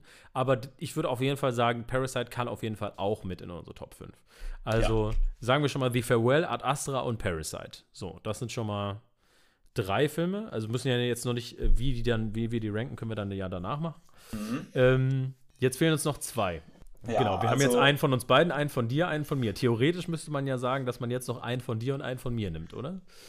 Äh, ja, wahrscheinlich, ne? Wenn du jetzt an einem noch festhalten müsstest von den drei Filmen, die noch über sind in deiner Liste. Das ist jetzt schwierig. Also wie gesagt, also Ass, Ass habe ich kein Problem nach hinten wegzuschicken. Ja. Aber das okay. Ding ist halt auch wirklich, also Burning und Midsummer, fuck. Äh, talk about Sophie's Choice. Mhm, mhm. Also ich glaube ich, also ich habe jetzt natürlich noch Endgame, The Favorite und Marriage Story drin. Bei mhm. Endgame fand ich dein Argument gut, ja. Ähm, und ich sehe auch ein, dass es irgendwie was sehr äh, ich-bezogenes ist, sage ich mal, dass der also, in den Top 5 ist. Ähm, weiß ich nicht. Ich, äh. Endgame wäre für, also würde ich jetzt, also wäre dann für mich ein Platz 5 Mhm. Aber also der ist ja auch, der ist ja auch in meinem Shared Platz 6 eigentlich. Ich würde, ich würde aber eher, also obwohl ich äh, Avengers auf der 3 habe und Marriage Story auf der 5, würde ich, mhm. glaube ich, eher Marriage Story in den Top 5 noch mhm. behalten wollen. Keine Ahnung, irgendwie ah. ist mir das wichtiger. mhm. Ja, also Marriage Story, ja, also ist auch ein großartiger Film. Ähm, okay. Hätte ich auch nicht so ein Riesenproblem damit, den auch noch drin zu haben. Mhm. Ähm, und dann hattest du noch ich hatte noch The Favorite quasi, genau. The Favorite. Ja, ich glaube dann, dann, also wenn ich jetzt aus deiner Liste einen wählen soll, dann würde ich Marriage Story wahrscheinlich auch okay. sagen. Okay, gut, dann sagen wir The Farewell, Ad Astra, Parasite, Marriage Story und jetzt fehlt uns noch ein fünfter. Das wäre dann ja Midsommar oder Burning quasi, oder? Ja, ich, ich würde sagen, meine ähm, Asian Cinema Quote ist erfüllt, dann würde ich Midsommar nehmen. Midsommar, da äh, ja, da kann ich ja, da kann ich mitgehen, kann ich mitgehen, kann ich mitgehen. Doch, doch, doch, doch, doch, doch, doch. Also, ähm, gut, okay, das heißt, unsere fünf sind Farewell, Ad Astra, Parasite, ähm, Marriage Story, Midsommar und jetzt die Reihenfolge. The Farewell Easy, das ist ja schon mal genau, Farewell ja auf Platz 1. Okay. Also für mich ist dann Parasite eigentlich ein einfacher Platz 2. Okay, ja, ja, okay. Also. Gut. Ja, nee, meine, können wir. Also, können wir also, ja, auf jeden Fall, auf jeden Fall. Ja, ja. Bin ich dabei. Also, Parasite, du hast recht. Also, das ist so ein Film, wo wenn ich über das Gefühl nachdenke, was ich hatte, während ich den geguckt habe. Weil ich finde, mhm. Film ist für mich auch immer irgendwie was, so ein Gefühl. Manchmal geht es einfach nur um das Gefühl, was ich hatte, ähm, wenn ich aus dem Kino gehe. Deshalb finde ich ja zum Beispiel den ja. Film Tag, ich kann es nur oft genug sagen, ein absolut großartiger Film. Ich bin da rausgegangen und mein ganzes Herz war einfach erquickt. Aber, ähm, äh, und bei Parasite hatte ich halt nicht dieses Gefühl, aber wenn ich sozusagen kognitiv über den Film nachdenke, je mehr ich darüber nachdenke, desto großartiger finde ich den. Mhm. Ähm, von daher, okay, Parasite auf der 2 kann ich mich auf jeden Fall mit anfreunden. Ich habe es ja auch gerade gesagt, selbst wenn er auf der 1 wäre, könnte ich mich mit anfreunden. Okay, also äh, The Farewell 1, äh, Parasite 2, ich würde Ad Astra 3 würde ich jetzt für ähm, mhm. plädieren. Ja, auf jeden Fall. Also das ist ja, das ist ja für mich genau das, was ich eben gesagt habe. Also den, okay. der, der, der hat bei mir auch viel Wandern durchgemacht. Dann müssen sich noch Marriage Story und Midsommar äh, durchboxen. Was ich witzig finde, weil das ist jetzt Scarlett Johansson versus Florence Pugh die ah. äh, dieses Jahr zusammen in Black Widow auftreten. Ja, das ähm, haben wir, also jetzt äh, Sneak Peek Behind the Curtains. Das ist ja alles scripted, was wir machen. genau. Das ist ja keine Konversation. Wir sind wie, ähm, wie Noah Baumbach. Wir haben das alles geschrieben. Genau. Das finde ich ja so geil, der Marriage Story. Wirklich, es ist ja sogar, wann die Charaktere sich unterbrechen, ist ja auch ja, genau, genau, getimed. An welcher Stelle in einem Satz jemand anders reingeht. Das ist alles genau also, getimed. Also, wo wir über ähm, äh, Video-Essays vorhin kurz geredet haben über Filme. Also es gibt ja ein Video-Essay über äh, Noah Baumbachs Film The Meyerowitz Stories. Mhm. Äh, ich glaube, ist das ein Nerdwriter? Vielleicht. Ich glaube, ja. Aber ja, wo er halt genau darüber auch redet, wie, wie er den Dialog irgendwie layert und irgendwie so mhm. zusammenbaut und so und warum das sich so natürlich anfühlt. Mhm. Ähm, trotzdem würde ich für Midsommar auf 4 kämpfen. Okay, okay. Also übrigens, äh, die Parasite-Video-Essay, ähm, die ich gerade meinte, ist von Accented Cinema. Oh ja, Accented Cinema, die sind genau. gut. Die war, äh, mhm. äh, die war auch ziemlich gut, also lohnt sich anzugucken.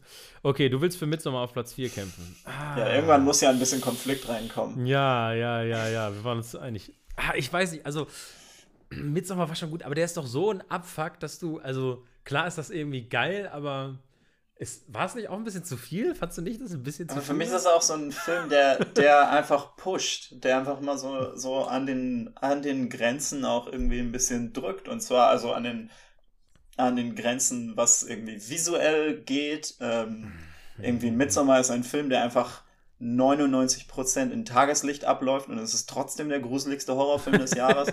fair, ähm, fair.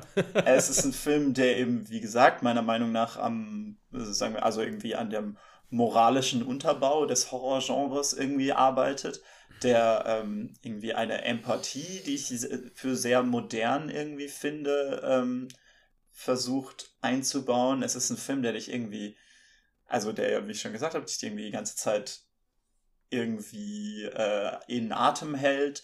Ähm, mhm. Florence Pugh ist, finde ich, absolut genial in dem Film. Also, Aber Adam Driver und Scarlett Johansson sind auch absolut genial in Marriage Story. Also diese, aber Florence Pugh ist auch absolut genial. okay, aber guck mal, also ähm, zum Beispiel, aber Marriage Story hat auch so eine, ah, der ist auch so, was das Blocking angeht alleine, wie die Charaktere stehen oder so. Da gibt es so eine Szene, mhm. wo sie zusammen so, er repariert ihren Tor und dann schieben sie so das Tor und mhm. beide stehen auf einer Seite und dann geht es zwischen den beiden zu. Und es ist so, ah, du siehst es. Oder eine Szene, wo Adam Driver halt die ganze Zeit sich so mega rejected fühlt von seinem Sohn und dann geht er mit ihm äh, in Halloween noch rum, aber der Sohn war schon Trick-or-Treaten und hat eigentlich keinen Bock, so mit seinem Dad ja. loszugehen. Und Adam Driver trägt das Kostüm vom Invisible Man.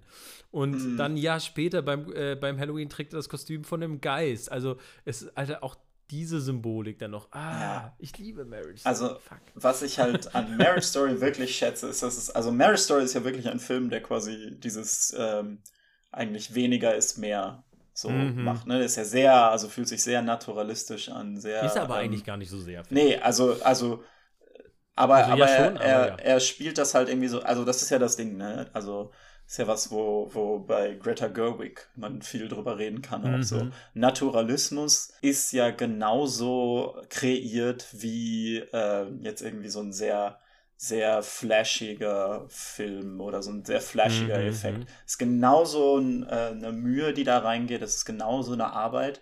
Mhm. Und ähm, es ist halt auch nicht einfach. Ähm, aber das ist halt eben der Stil, den irgendwie Marriage Story für mich hat. Das Ding ist halt, dass ich so ich habe schon Filme wie Marriage Story gesehen. Ich weiß nicht, ob ich jemals einen Film wie Midsommar gesehen habe, auf die Art, wie dieser Film gemacht ist.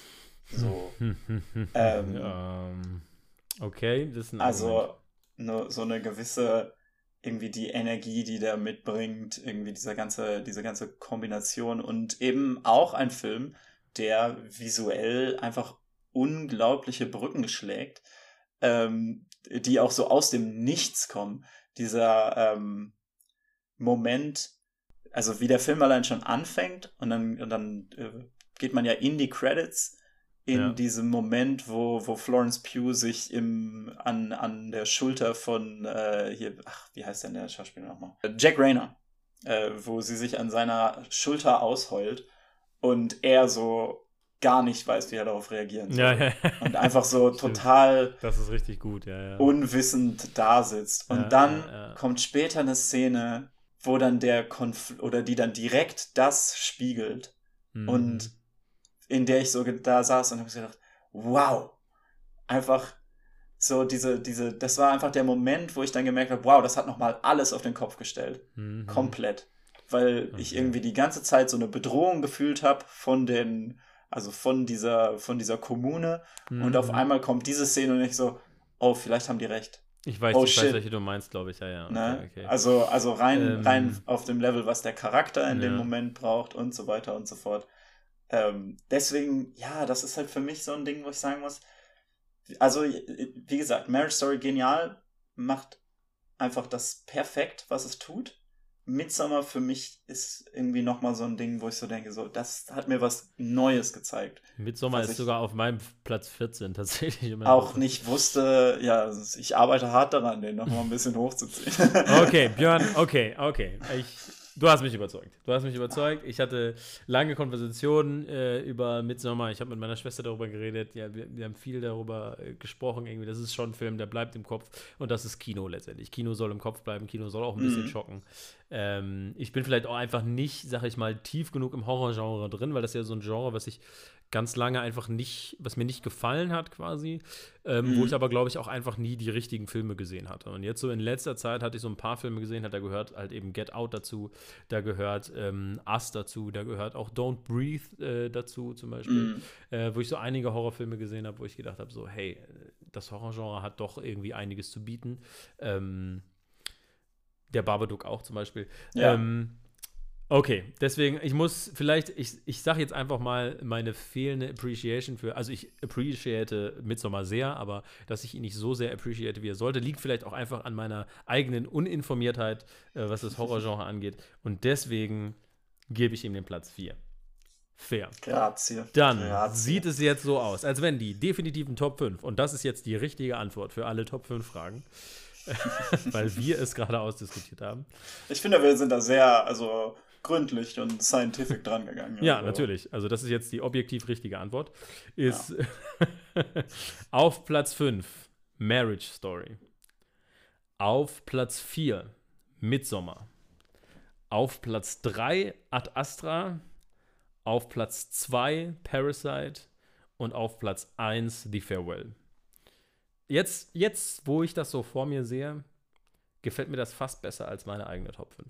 Ich denke auch. Also, also, also, ich muss jetzt auch wirklich sagen, also so wie ich jetzt für Midsommar gekämpft habe, bin ja. ich richtig froh, dass du Ad Astra so hoch hattest, weil mich das auch nochmal einfach in diesen Film zurückgebracht hat, den ja, ich auch ja. einfach wirklich unglaublich gerne mag. Und äh, wo ich wirklich auch ein bisschen traurig war, dass ich den eigentlich nicht unterbringen konnte. Aber ähm, okay. ja also Dafür Gut. Us und Burning zu verlieren, ist natürlich ein bisschen sad, aber. ist sad. Also Us tatsächlich äh, hätte ich auch, äh, hätte, hätte ich auch reinholen können. Also ich fand den auch gut, das ist halt so ein Film, den hatte ich auch mhm. zwischendurch drin. Aber ähm, also ich zum Beispiel, also wenn ich, wenn wir es jetzt nicht kombiniert hätten, hätte ich dann vielleicht Us anstatt Midsommar oder so. Also wenn du nicht so passionate über Midsommar gewesen wärst, ähm, hätte ich Us dann noch reingeholt. Ähm, aber auch ein großer Film. Also letztendlich alle Filme, über die wir heute gesprochen haben. Bis auf Joker. okay, alles klar. Ich musste nur ganz schnell sein, dass da, dass da keine Fragen aufkommen. okay, gut. Du hast auch über Bohemian Rhapsody geredet, Björn. Tja. Tja, Bohemian, ich habe nur über den Soundtrack von Bohemian Rhapsody geredet, please. Ähm, nein, aber alle Filme aus unseren Honorable Mentions und aus unseren Top 5, die wir genannt haben, sind absolut sehenswert. Das war ein gutes Jahr für Kino. Guckt sie euch an. Ähm, also wirklich, ich habe es ja im ersten Podcast schon gesagt, ich dachte erst, hm, nicht so ein gutes Jahr, einfach weil die Blockbuster halt nicht so gut waren. Aber wenn man guckt, was so an anderen Filmen rausgekommen ist, absolut, absolut großes Jahr. Ähm, ja. Genau. Ja, Björn, jetzt haben wir gekämpft. Wir haben die Top 5. Wir sollten das vielleicht noch mal irgendwo, irgendwo hochladen oder so. Mhm. Ähm, also, Marriage Story auf Platz 5. Auf Platz 4 Midsommar, auf Platz 3 Ad Astra, auf Platz 2 Parasite, auf Platz 1 The Farewell. The Farewell ist der beste Film des Jahres 2019. Also, der muss auch einfach wirklich. Ah ja, schaut, geht ins Kino. Ich glaube, er läuft noch. Also geht alle ins Kino. Ja, The Farewell läuft auf noch jeden Fall okay. bestimmt noch in eurem Gut. örtlichen Arthouse-Kino, was ihr bestimmt alle habt. Gut, dann ist dieses Monstrum eines Podcasts ähm, nun vorüber. Wir danken euch für äh, eure Geduld und euer Zuhören. Und ähm, mal schauen, was wir uns so für die nächste Episode überlegen. Bald sind ja auch schon wieder ja. die Oscars. Mal gucken, ob wir davor noch irgendwas anderes dazwischen schieben. Aber und haut mal. mal. haut mal eure Top 5 raus. Genau, auf jeden Fall. Ähm, eure, die natürlich also falsch sind, weil wir haben jetzt die richtige, aber also es sei denn, es ist die. Dann habt nee, ihr also wir sind Glück. auf jeden Fall immer interessiert und gerne auch, äh, wenn ihr irgendeinen Film habt, den wir jetzt überhaupt nicht erwähnt haben oder so, wo ihr sagt, das ist ein Film, der hat mich mega berührt, kommt auf uns zu. Äh, momentan ist unser äh, Listenership ja sowieso beschränkt auf Leute, die uns persönlich kennen. Drei also, oder vier oder fünf. also die Leute, die uns persönlich kennen, kommt auf uns zu, sagt uns eure Top 10, wenn wir irgendeinen Film vergessen haben, wo ihr sagt, Leute, das war so ein großer Film warum habt ihr darüber nicht geredet? Ähm, genau, dann, äh, wir hören es gerne. Wir lieben Filme. Alles klar. Okay, dann bis okay. zum nächsten Mal und bis dahin geht ins Kino und haut rein. Bye.